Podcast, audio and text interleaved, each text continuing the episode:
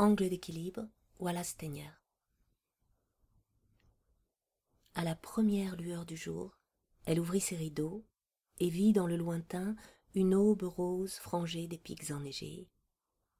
Pour le petit déjeuner, elle se plaça sur le côté gauche du wagon-restaurant afin de regarder les montagnes approcher.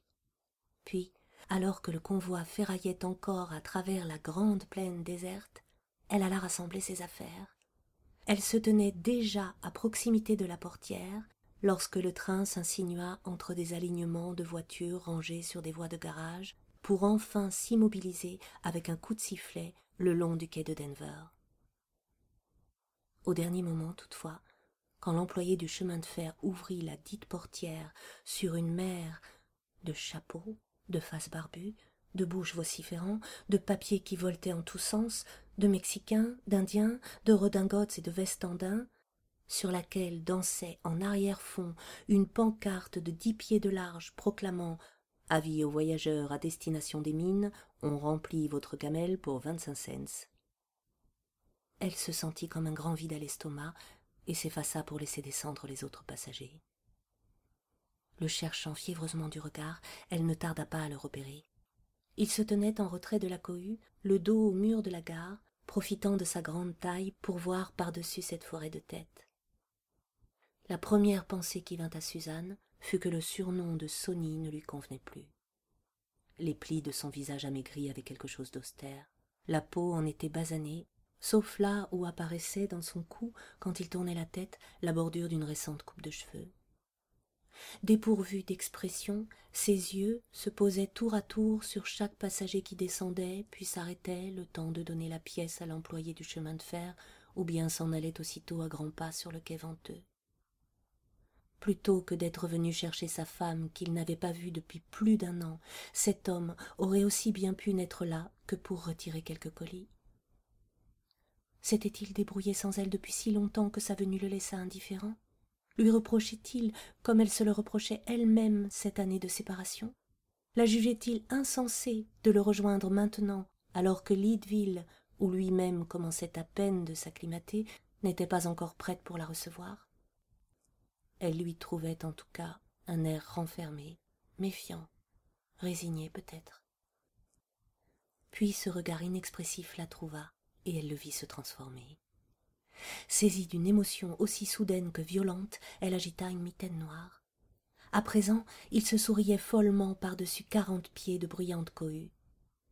Il vint vers elle, et elle descendit à sa rencontre. Nichée contre lui, soulevée de terre, elle l'entendit dire Ah, ma Suzy, te voilà. J'avais peur que ce ne soit encore qu'une fausse alerte. Je ne vous aurais pas infligé cela une deuxième fois. Mais ce que vous êtes maigre, vous n'êtes pas malade au moins en pleine forme. L'aptitude n'est pas propice à la prise de poids, ni du reste la cuisine du Clarendon. Il la tenait à bout de bras pour la détailler. Vous-même n'êtes pas bien grosse. Comment s'est passé le voyage? Et au lit, comment se porte-t-il? Je vais bien, dit-elle un peu soufflée. Le voyage s'est bien passé. Le chauffeur m'a même invité à venir dans la locomotive, mais j'ai décliné. Oli va beaucoup mieux. Il va se remettre très vite maintenant que je suis partie. Ma présence ne lui valait rien. Qu'est-ce que vous me chantez là? Mais c'est vrai. Elle était tout soudain recrue d'émotion. Au milieu de cette presse où l'on jouait des épaules, où l'on se marchait sur les pieds, dans le nuage de poussière qui tourbillonnait autour d'eux, elle résolut de confesser sur le champ ses erreurs.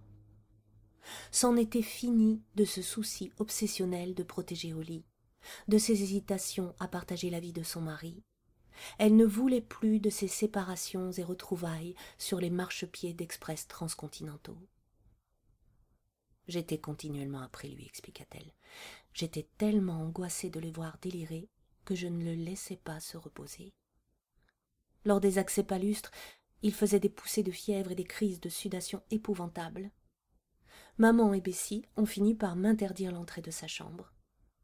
C'est là j'ai décidé que même s'il n'était pas tout à fait remis, j'allais vous rejoindre. Je vais me faire toute petite, je vous le promets. Je vous crois, dit-il en riant.